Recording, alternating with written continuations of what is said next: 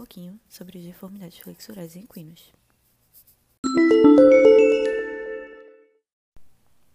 As deformidades flexurais, elas são uma restrição de alguma, de alguma articulação em posição flexionada ou a inabilidade de estendê-la, e podem ser classificadas como congênitas ou adquiridas. Diferentes estruturas anatômicas podem estar envolvidas nas deformidades, incluindo os tendões flexores, o aparelho suspensor, a cápsula articular, a face da região, ossos e pele.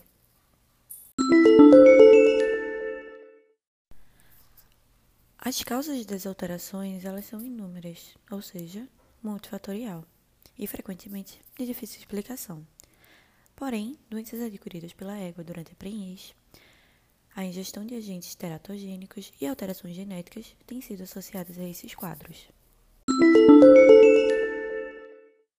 Bom, é bem verdade que muitos potros eles nascem sim com a leve deformidade flexural metacarpo-falangiana, causando discreta flexão.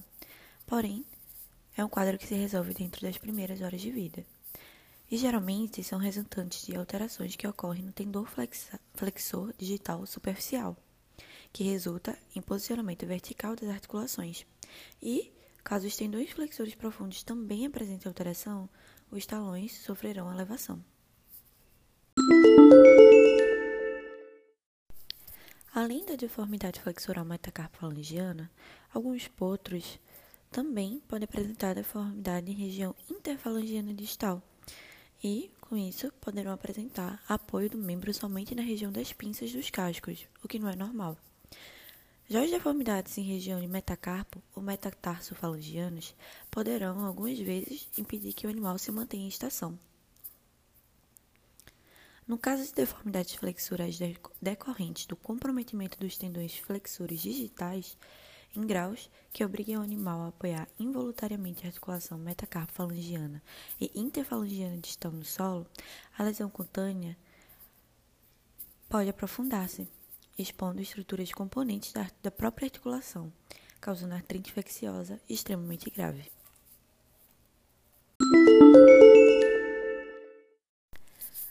Mais raramente poderão estar envolvidos os tendões flexores carpo-radial e carpo-ulnar, que são responsáveis por manter a articulação carpiana em permanente posição de flexão.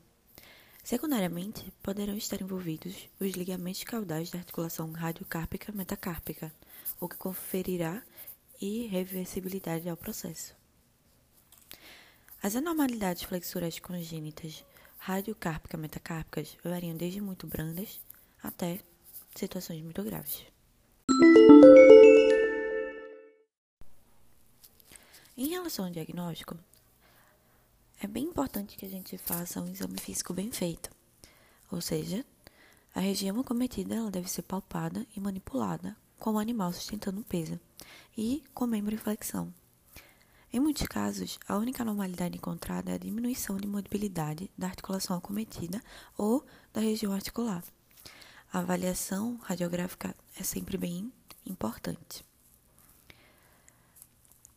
As deformidades flexurais, elas podem ser, como eu falei antes, congênitas ou adquiridas. A primeira, ela deve ser tratada imediatamente após o seu diagnóstico, e, quanto mais novo for o potro, maior a resposta ao tratamento, devido ao fato de que os tecidos se tornam menos responsivos ao tratamento com o passar do tempo. Se o potro for capaz de permanecer em estação sem necessidade de auxílio, as terapias específicas para as deformidades flexurais podem ser desnecessárias. O animal deve ser submetido a exercícios controlados,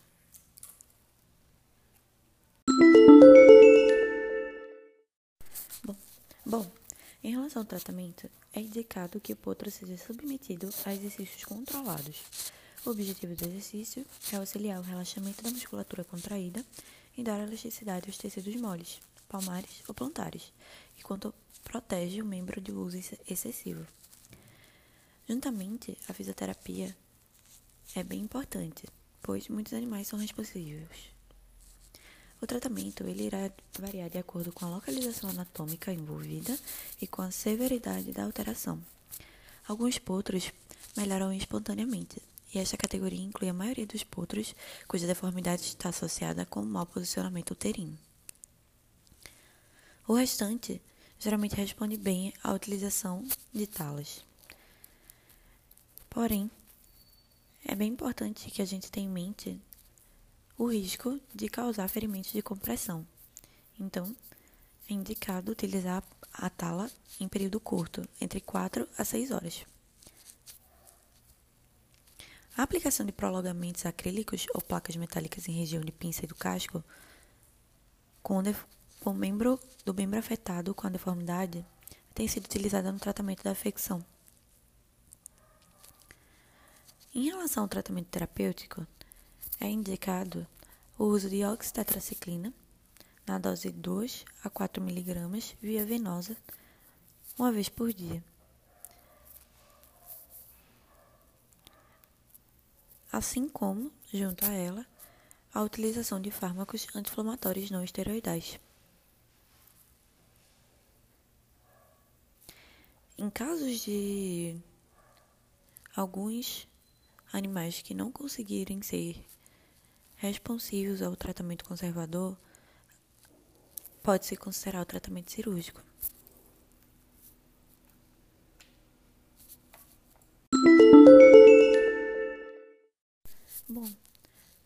No começo eu falei sobre os dois tipos de deformidades, as congênitas e as adquiridas. O tratamento, ele depende da avaliação clínica e qual tipo de deformidade está cometendo aquele animal. Nas deformidades congênitas, geralmente são feitas as aplicações de extensões nos talos para que se previna lesões na pele e promova melhoria do tônus muscular. Os exercícios moderados em piquete, a natação, como um processo fisioterápico, ferraduras com extensões palmares ou plantares, analgesia anti-inflamatórios não esteroidais, de forma monitorada para prevenir problemas gastrointestinais, como por exemplo a fenilbutazona, sendo da dose recomendada de 1 a 2 mg por quilo a cada 12 ou 24 horas.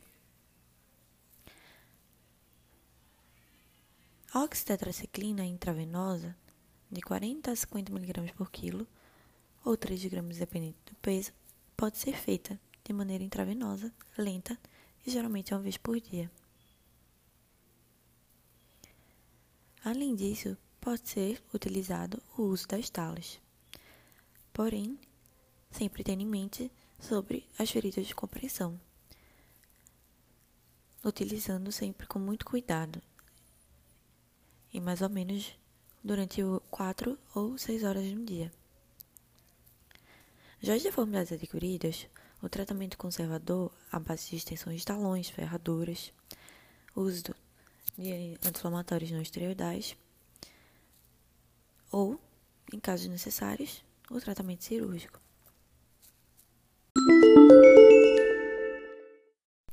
Bom, no começo eu falei sobre os dois tipos de deformidade que podem ocorrer nos animais: as deformidades flexurais congênitas e adquiridas. Nas deformidades congênitas, o tratamento ela irá se basear em exercícios controlados com o objetivo de relaxamento da musculatura contraída e promover a elasticidade dos tecidos moles, palmares ou plantares, e quanto protege o membro do uso excessivo. Também pode ser feito uso de fisioterapia. O tratamento ele irá variar de acordo com a localização anatômica envolvida e a severidade da, da alteração.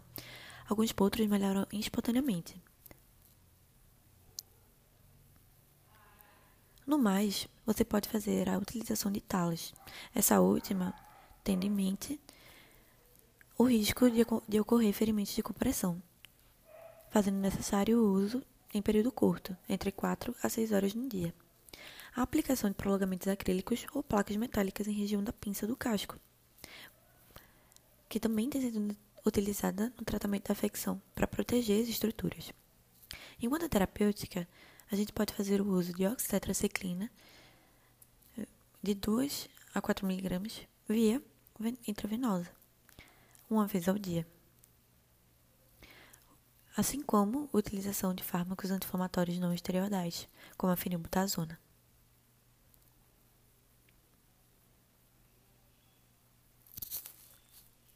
E, claro, pode ser utilizado tratamento cirúrgico em casos que o tratamento conservador não tenha o resultado esperado. Já as deformidades flexurais adquiridas ocorrem desde os primeiros dias de vida até o segundo ano de vida do animal. Envolvem com maior frequência a articulação interfalangiana distal, a articulação metacarpofalangiana e radiocárpica metacárpica.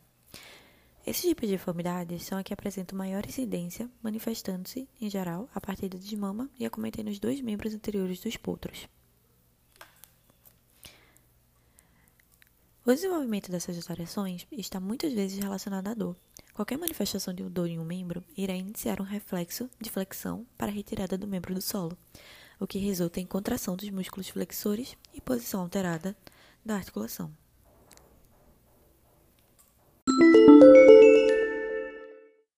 Das deformidades flexorais encefalogianas,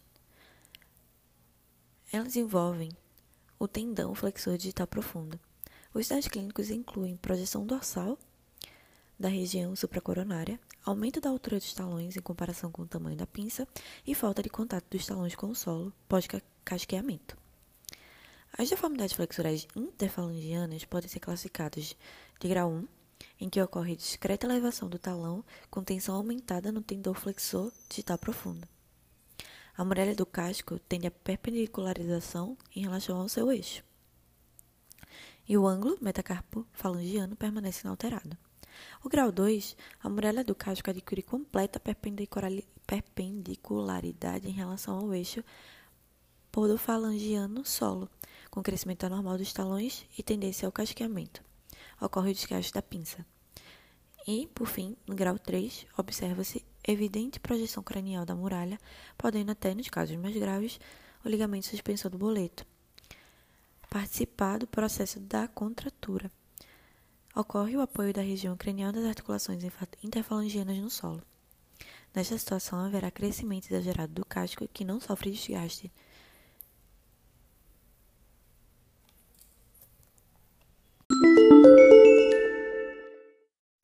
O diagnóstico baseia-se na apresentação clínica do processo no diferencial contra as estruturas atingidas e na ocorrência de fatores etiológicos predisponentes. Nos graus de deformidade mais graves, os exames radiográficos e ultrassonográficos permitem que se avalie o nível de comprometimento de estruturas.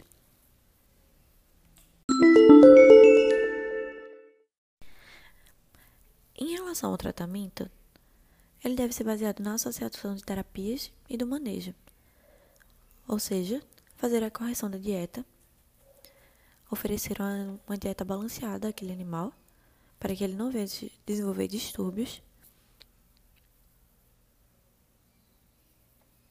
O uso de anti-inflamatórios não esteroidais para controlar a dor.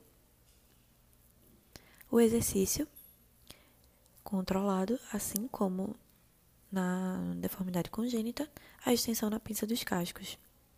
Aplicação de extensões nas ferraduras da região da pinça de cascos é uma, forma mais, é uma das formas mais efetivas de tratamento de deformidades flexurais, protegendo a pizza e evitando o uso excessivo da região. Assim como a imobilização também pode ser feita.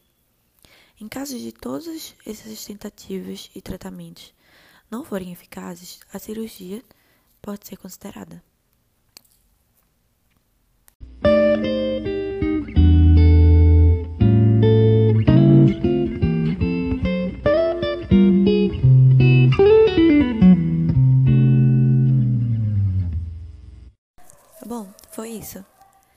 Espero que esse podcast tenha te ajudado de alguma maneira e que tenha sido uma fonte de conhecimento agradável. Obrigada e até a próxima!